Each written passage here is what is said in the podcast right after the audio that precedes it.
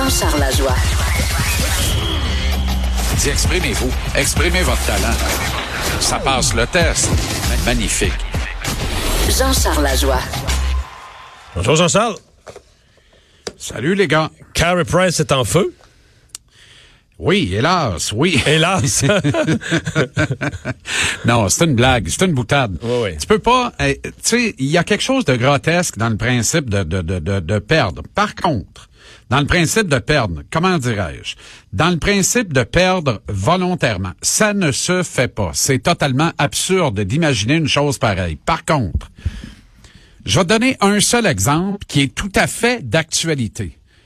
Qu'est-ce que Steve Eiserman, qui est par ailleurs une excellente tête de hockey, une légende de la Ligue nationale à titre de joueur, qui est en train d'en devenir une à titre de bâtisseur, de, con, de constructeur, d'architecte, qu'est-ce que Steve Eiserman a fait pour sortir du marasme des Red Wings cette saison? Rien.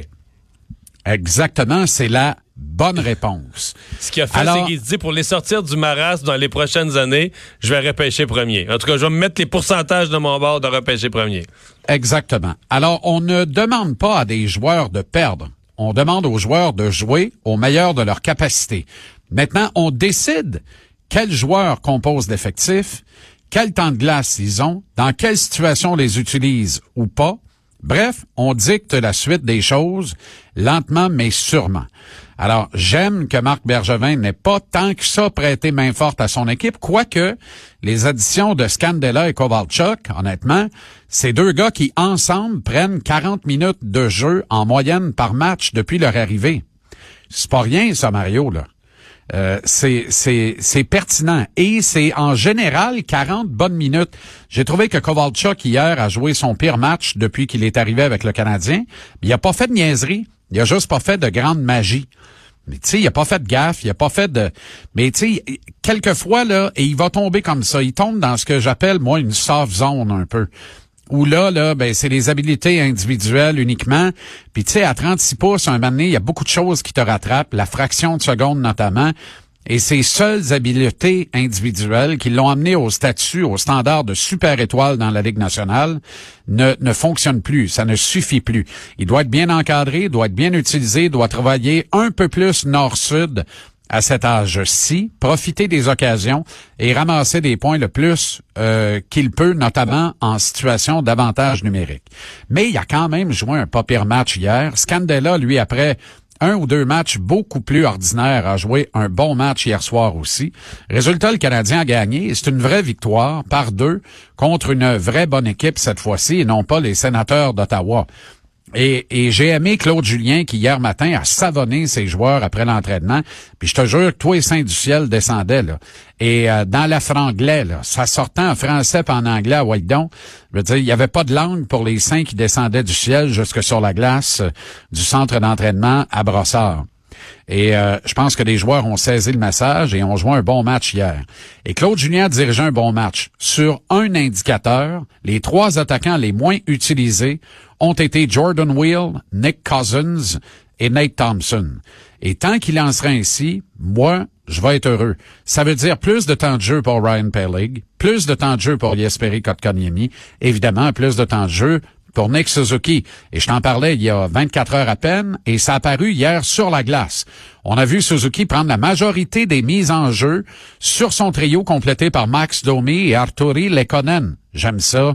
Et tu sais quoi, Suzuki a terminé la soirée à 67% d'efficacité au cercle des mises en jeu. C'est excellent, ça. C'est un très, très bon standard. 67% en français, en secondaire 3, c'est pas fort.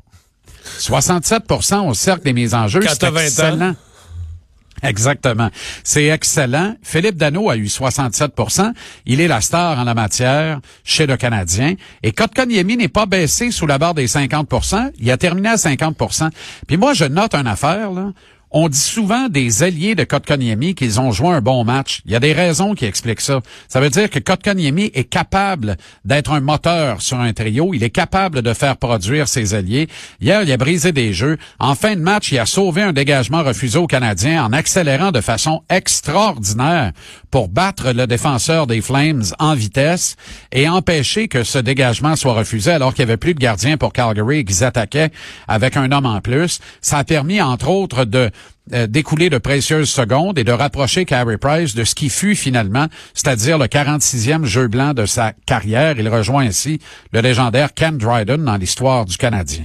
Est-ce que Price maintenant aura l'occasion, Mario, d'abattre toutes les marques chez les gardiens du Canadien avant de quitter le Canadien? Oh boy! Mais il y en a beaucoup de questions. Hein. Je regarde toutes les tout ce qui parle hockey, le, peu partout dans la ligue, ça circule partout l'idée que que Price pourrait s'en aller dans l'Ouest, s'en aller au Colorado, euh, s'en aller à Edmonton. Mais là, les partisans qui écoutent ça en direct actuellement, là, en train de devenir fou, là. Parce qu'ils veulent pas rien savoir de ça. On vient d'en gagner deux de suite. Fait qu'on est reparti, nous autres, là. là. Tu comprends? L'homo flambeau bien haut euh, pointe encore vers les sommets, là. Là, on est reparti, puis on a encore une chance véritable, selon certains, d'entrer en série éliminatoire. Il reste 35 matchs à la saison. C'est presque une moitié de saison, là. Alors que dans les faits, vers ça d'un bord, vers ça de l'autre, ça rentrera pas. Alors, mais pour moi, Carey Price demeure la meilleure monnaie pour une grande et belle négociation lors du repêchage d'expansion de l'entre-saison 2021 au profit de la nouvelle concession de Seattle. Pour moi, là, c'est, c'est, le deal, il est là. Sauf que, je suis pas cave à temps plein. Là. Je m'appelle Marc Bergevin, mon téléphone sonne, je réponds. Parce que si l'offre est louable, valable et bonne, ben je vais pas remettre à demain ce que je peux très bien faire aujourd'hui. Mais, mais c'est la bonne, offre, peut, ben la bonne offre peut très bien arriver. Il y a d'abord là le scénario des Hurricanes de la Caroline est amené par Larry Brooks, qui est coloré et ensuite réputé, et vraiment dans cet ordre. Mais dans son côté réputation, c'est bien rare que Brooks sort des rumeurs de nulle part pour faire du vent et faire parler. Alors, ça, il va le faire en ajoutant de la couleur, en beurrant épais sur ses commentaires sur le jeu, le travail d'un entraîneur, le jeu d'un joueur, puis tout ça. Mais c'est pas un gars qui lance des rumeurs en l'air. Alors lui, quand il dit les Hurricanes de la Caroline étudient euh, les options pour présenter une offre, pour obtenir les services de Carey Price, il faut le prendre avec le plus grand des sérieux. Maintenant, est-ce que l'Avalanche du Colorado peut raisonnablement penser atteindre la finale de la Coupe Stanley sans un véritable gardien numéro un? La réponse est cavalièrement non. Alors, si tu ajoutes Carey Price dans l'équation au Colorado, cette équipe devient contender à la Coupe Stanley, rien de moins. Alors, eux aussi, ça les fait réfléchir. Ce qui me refroidit à Colorado, c'est que Joe Sakic est un peu pingre. Hein? C'est un peu le Harris Dunn des, des, temps modernes. Et c'est pour ça que le propriétaire de l'Avalanche, qui est encore pire, l'adore. Je pense que le propriétaire de l'Avalanche, millionnaire de son état, roule avec les mêmes feu et les mêmes bas blancs depuis 30 ans. Alors, mais une fois qu'on a dit ça, il y a les Canucks de Vancouver également. Et, ça, c'est la, c'est la mère patrie de Carey Price. C'est ça. On est dans son territoire natal. Euh, et ça, c'est très Mais important dans la séquence. Euh, Vancouver n'a pas un gardien potable Mark Strom, pas pire, pas pire. Mais tu sais, t'as une horde de bons jeunes joueurs. Quoi de mieux qu'un excellent vétéran entre les poteaux pour compléter le tout? Puis il n'y a pas de garantie à Vancouver parce que ils sont pas assurés de participer aux séries. Et c'est là où ça devient très intéressant. Quand vient le temps de bouger Price, d'abord, ça prend son accord parce que Price décide de sa destinée ou à peu près, là, ça prend l'accord de Carey Price, une clause de non-mouvement à son contrat. Alors ça, pour moi, là, ça élimine presque d'emblée l'Avalanche du Colorado et j'ose affirmer aussi les Hurricanes de Caroline. Je ne sais pas, tu sais, Carey Price, pas le genre de gars qui va choisir le hockey en gogoon nécessairement. Euh, c'est un true Canadian hockey player avec tout ce que ça implique. C'est un gars qui faisait de l'hydravion avec son père pour aller pratiquer à quatre heures de la maison en plein hiver dans sa jeunesse. Il est habitué à ces rigueurs-là, puis je pense pas qu'il déteste ça à s'en confesser. Vancouver, pour moi, c'est une destination rêvée, je m'explique. D'abord, les Canucks ont des noisettes partout dans les bajoux. C'est une organisation qui n'hésite pas à dépenser à payer le prix, à y mettre le prix dans une transaction structurante. Alors, il y a quelque chose là de très intéressant parce qu'il y a quelque chose qui me dit que Price accepterait d'emblée de se retrouver chez lui. Qui plus est, il est marié à la charmante Angela, qui, elle, vient de Seattle juste en face. Et là, ça me ramène à la nouvelle concession de Seattle. C'est l'autre destination névralgique. Mais revenons à Vancouver dans le cas d'une transaction qui serait complétée cette année les Canucks peuvent payer et malgré l'acquisition de Carey Price, Mario, c'est l'équipe parmi les prétendantes à obtenir les services de Price qui a peut-être le moins de garanties d'entrée en série éliminatoire. Comme il y aurait assurément un premier choix d'impliquer dans cette transaction-là, s'il fallait que les Canucks glissent hors du tableau des séries, ce premier choix, qui deviendrait la propriété du Canadien, serait assurément un top 15 à l'encan de juin, soumis à la loterie, pourrait devenir un top 10, 11, 12, dans le, dans le meilleur des cas, 10. Ce serait extraordinaire. Alors, et ça, ajouterait à la valeur de cette transaction-là. Maintenant, ce serait pas Price contre un premier choix, puis c'est tout.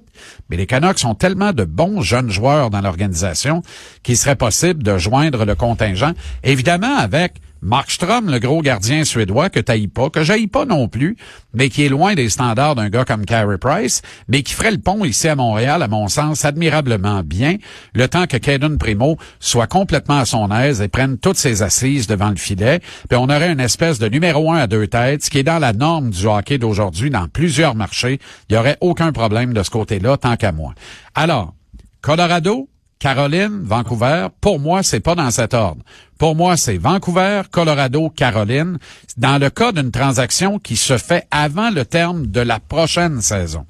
Mais c'est clair pour moi qu'au terme de la prochaine saison, au printemps 2021, le vrai deal, le seul qui a vraiment beaucoup de sens pour l'organisation, c'est d'échanger Price à la nouvelle concession de Seattle dans un pacte de non-agression en vue du repêchage d'expansion, un pacte qui permet d'acquérir des joueurs actifs de la Ligue nationale que Seattle aurait pu aller, pourrait aller chercher ailleurs avant de les passer à Montréal sur une commande tacite de Marc Bergevin, en plus du premier choix de la deuxième ronde qui serait à ce moment-là le 33e total ce qui est pas banal. Euh, donc, tu sais, il y a quelque chose là d'intéressant, d'intéressant. Merci, Gisèle. On fait Au de plaisir et à demain. Fiction. Merci, salut. Ah, complètement, par exemple. Ah oui, hein? Complètement. Oh, non, non, mais deux de suite, attention la parade. Ah oui, on est rendu attention là. Attention la parade. Salut. On s'arrête pour la pause.